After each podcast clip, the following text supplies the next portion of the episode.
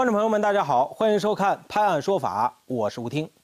不久前，奉节警方成功抓获了一名实施了多起砸车窗盗窃的犯罪嫌疑人，抓捕现场上演了惊悚的一幕，来看一下。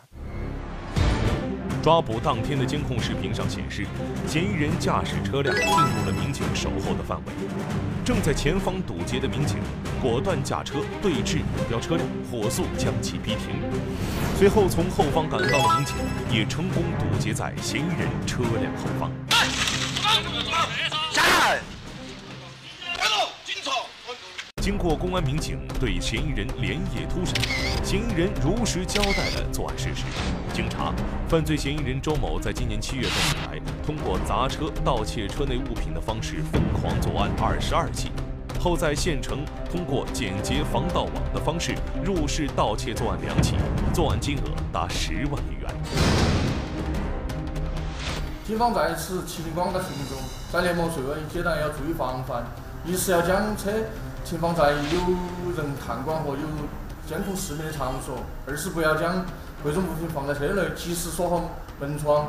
三是如果实在发现被盗，要及时报警，保护好现场。目前，犯罪嫌疑人已被奉节警方依法拘留，案件正在进一步的审理之中。打砸车窗、盗窃财物，着实可恨啊！这个年关将至，各位新老司机还需要提高警惕呀。这开车呀，一定要打起精神，不然呢，可能害人害己。这不，下面这位大哥一宿没睡好，就直接开着车上了道。这下好，新买的奥迪车差点就给报销了。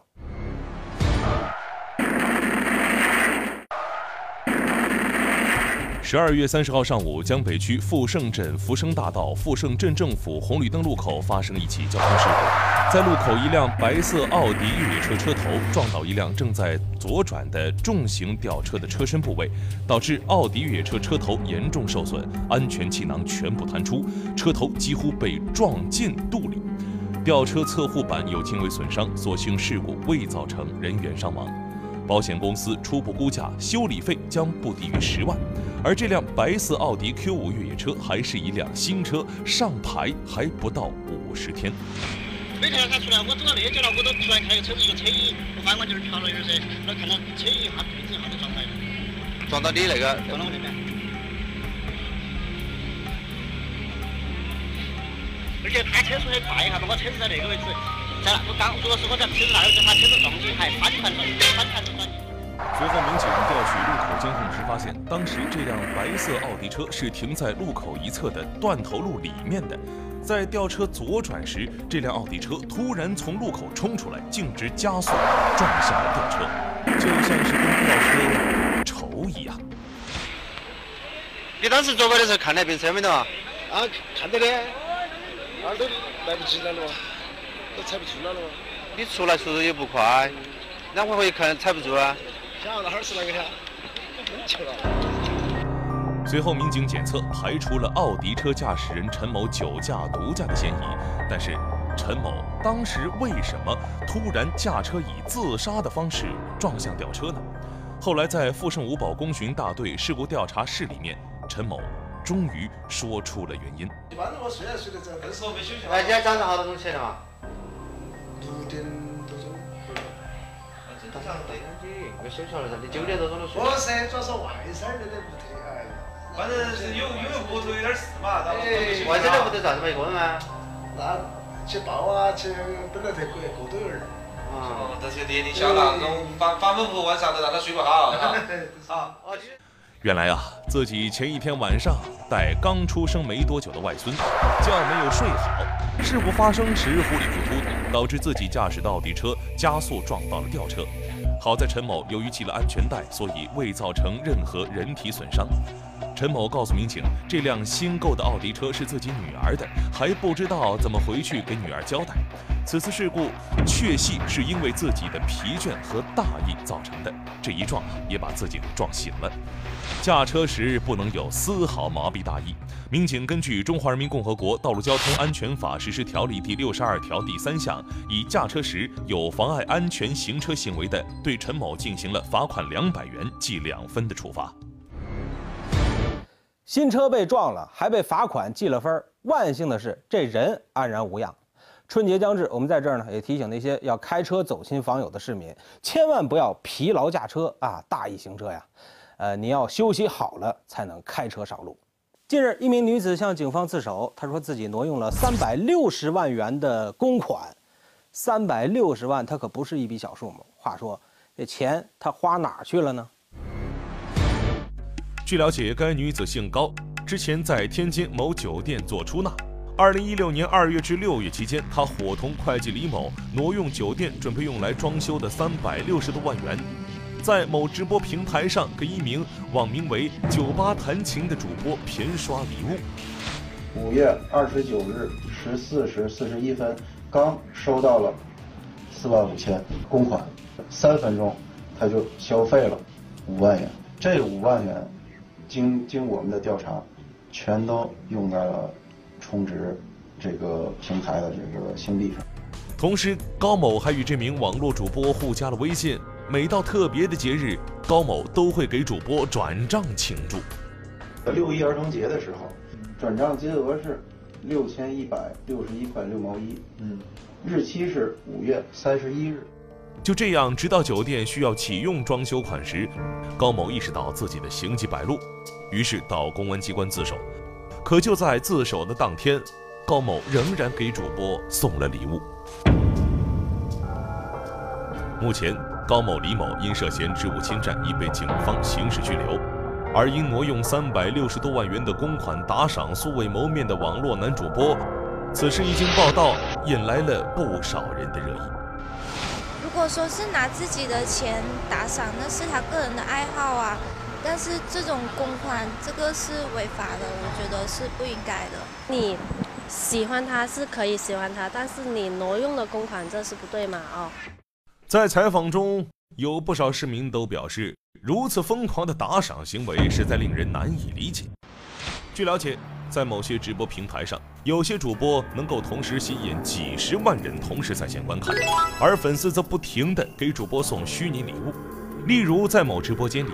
一名粉丝连续送出价值六十八点七万元的星币礼物。根据平台购买四千星币需要充足六十元换算，如果这名粉丝是真的赠送，而不是造假的话，那么单纯直播给主播的打赏就已经花费过万元了。在这些大手笔的打赏背后，粉丝们究竟是抱着怎样的心态？喜欢、愿意给他打赏，是因为他有才艺，他会唱歌、跳舞，或者是呃向大家传播一些知识性的东西。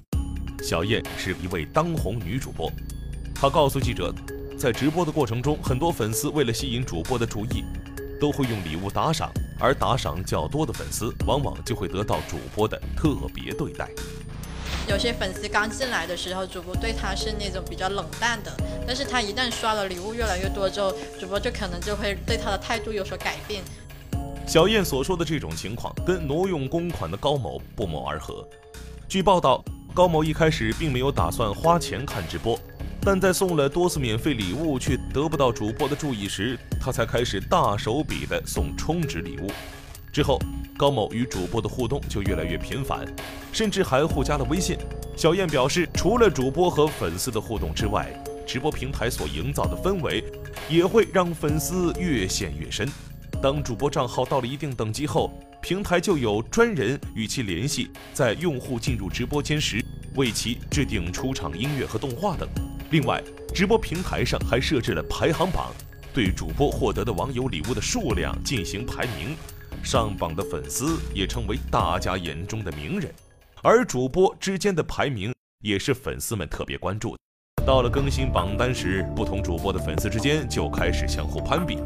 为了诱使粉丝投票送礼物，主播甚至会赤裸裸地在直播中提出要求。目前，我国针对网络直播平台利用客户的攀比心、虚荣心理来吸引顾客进行巨额消费的现象，还未出台类似的管理规定。对于网络直播和背后公司为求打赏无所不用的行为，也只能进行道德层面的谴责。同时，提醒广大网友，在网络世界里一定要增强自己的分辨和自制力，以免上当受骗。三百六十万全部打赏给了网络主播啊！我是说你傻，还是说你傻，还是说你傻呢？生活中我们常遇到脾气不好的人，不过下面这位暴脾气啊，发脾气的地点就非常的不妥当了。他选择了在治病救人的医院里面。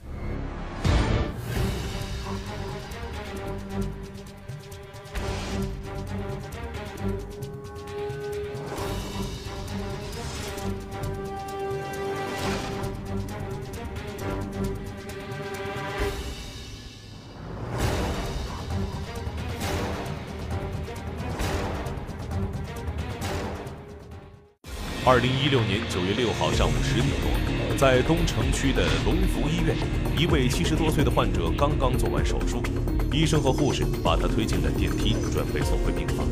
就当电梯行驶到三层时，发生了一件可怕的事情：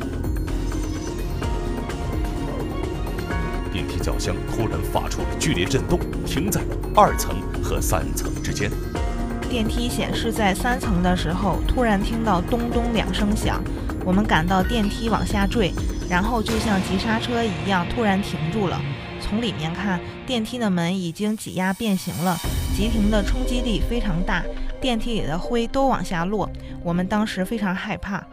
电梯突然停驶，究竟发生了什么呢？让我们把时间倒回五分钟以前。十点五十二分，三层电梯门外，李某推着刚刚做完透析的父亲来到了电梯前。呃，老爷子每天啊，他早晨去的时候，他都不吃饭，他也吃不下去。不吃饭呢，就是说透析的时候净喘不上来气儿。那天啊，透完析啊，那老爷子心里边他发慌，你知道吧？特别饿，就跟电梯那等着，等等候了得有三五分钟吧，那电梯也没下来。大约十点五十七分，李某踹了电梯门一脚。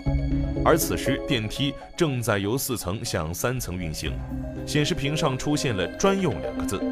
看到这两个字，李某又走到电梯前，猛踹了一脚，电梯右侧门被踹开了。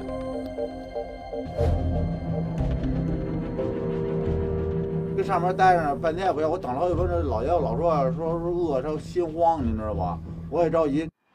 十一点钟，另一部电梯的门开了，李某乘坐电梯到一层后离开了医院。李某走了，可是被他踹坏的电梯停在了二层和三层之间。当时轿厢内共有九人，其中还有一位刚刚做完手术的七十三岁患者。电梯里头很闷热，呼吸也不畅。病人当时很紧张，我们一直在安慰他，他感觉自己的心脏和肋骨都不太舒服。后来他的液体也没有了，我们也没有办法给他换新的，嗯，只能在电梯里把输液管拔掉了。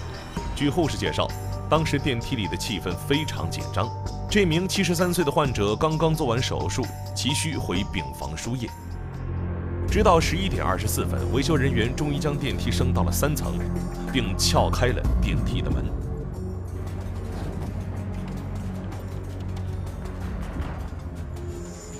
嫌疑人踹电梯的这个行为，因为他是为了发泄自己的不满情绪，把这个电梯踹坏。呃，经鉴定，电梯的这个直接损失高达六万余元。当时电梯大概停运了一个月左右。二零一六年九月十八号，李某因涉嫌寻衅滋事被警方抓获归案。李某这一脚可差点闯了大祸呀！要是耽误了救治的时间，他更是害人害己。看来这个暴脾气还是得收敛收敛。不久前，一名热心群众拨打了一个举报电话。他举报的内容有些特殊。他说他知道哪儿有人卵交易的存在啊，人卵交易。前不久，有群众举报说，在四川成都某医院有人进行卵子交易。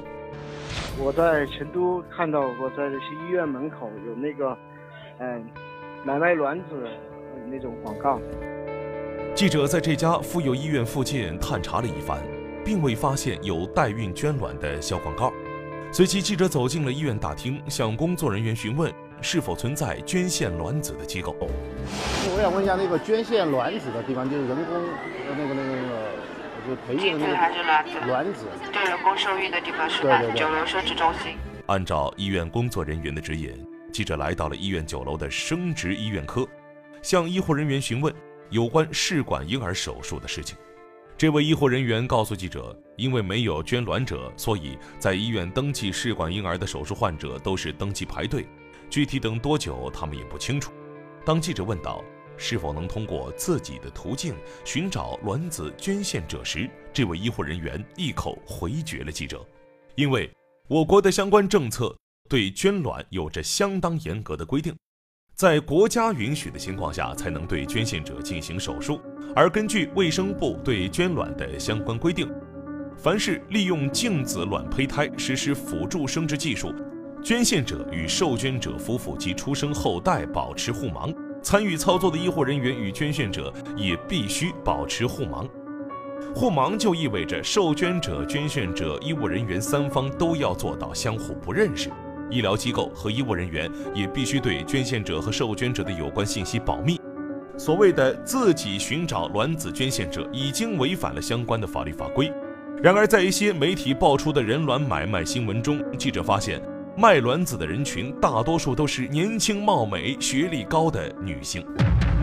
就是平时上网的时候，经常都有那种人来加 QQ，然后就说。呃，要收购卵子那些，然后就可以给我们一笔报酬。根据这一线索，很快记者在聊天软件上找到了一位自称做卵子买卖的人，对方是一名男子，自称姓陈。陈某说，他们主要服务于一些不孕不育的患者人群。听说记者的妻子患有不孕不育症，无法生育，陈某表示自己可以提供帮助。嗯，首先我们这个可以做二代跟三代，看你们需求。二代就是最简单的，三代呢就是就是它可以选性别跟那个遗传疾病的都可以选。陈某口中的二代和三代，是指第二代和第三代试管婴儿，而它们的区别则在于。第三代试管婴儿甚至能对婴儿的性别遗传基因进行筛选。陈某还告诉记者，他们在筛选捐卵者人选的时候是有着严格规定的。这个这个捐的哦，一般捐的就是一般我们捐的要求都是二十五岁，就是十八岁到二十五岁之间的这个年龄你就选出来，晓得吗？这你倒是可以选。那他的学历那些呢？根据你的要求啊，这价格就不一样。随后，记者跟随陈某来到了某写字楼内，一家名为“凡爱生物”的公司。在这家八十平米的公司内，竟然只有一名女性员工在办公。公司内还摆放着许多胚胎的模型。这名女子没有向记者介绍具体的手术内容以及需要注意的事项，而是直接问起了记者的需求，开始聊起了价格。该名女子告诉记者，他们的价格分为三种。二代试管婴儿的价格为十五万，第三代试管婴儿的价格为二十五万，但是这两种他们都不能保障客户能成功的怀上孩子。如果必须要怀上，以第三代试管婴儿为例，需要八十五万。女子表示，他们手上有大量年轻女性提供优质卵子可供挑选，但是价格都非常昂贵。你直接点到图片不看资料，只看只看人脸。在这名女子的手机里，保存了大概十几名年轻女子的照片。据女子介绍，她们都是卵子的捐献者，学历也都是本科。为了证实这家公司确实做着卵子的交易，另外一组记者以卵子提供者的身份，再次通过聊天软件联系了之前的陈某。记者发现，他们对卵子提供者的审查非常严格。在没有见面的情况下，需要提供准确的年龄、身高、体重、血型、学历等信息，并附上四张平时的生活照，而且还需要拍摄一段自我介绍的小视频发过来。在提供了一系列的信息后，陈某和那名女子再次出现了。其实捐捐卵这个开了网，我们基本上整个流程也只会进行十二天到十五天左右，给你打了针，打了挂针，挂针是德国进口的那种品牌的药，没副作用。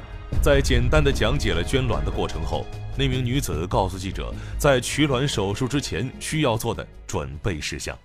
这名女子说，在体检合格之后，卵子提供者还需要和买卵的人进行一次见面。整个取卵的过程就是体检，然后与受捐者见面，在受捐者满意的情况下，卵子提供者再进行取卵手术。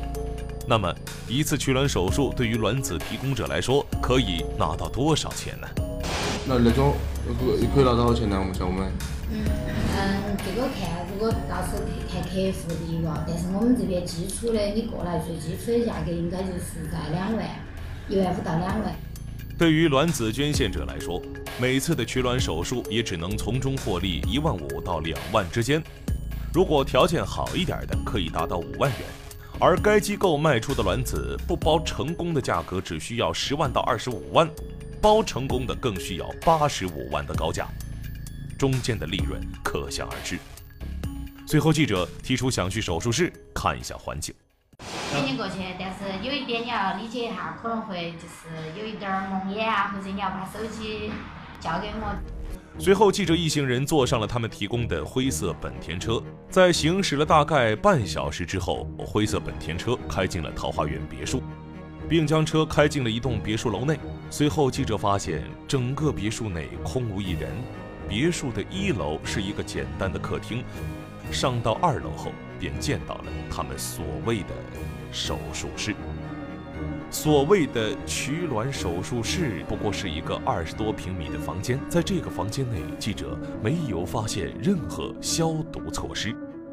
那个环境你觉得怎么样呢？嗯，环境啊，就是不像医院的环境，就是一个大房间里面就放张床的那个。据了解。在国家批准的情况下，医院为了做试管婴儿才会进行取卵手术。对于试管婴儿也有着严格的规定，规定包含了医院的选择医务人员的资质审核，对捐卵者也有严格的筛选标准。同时，取卵手术是一项对医生技术要求非常高的手术，整个过程需要极高的医疗水平才能成功进行。在手术过程中稍有不慎，则会造成非常严重的后果。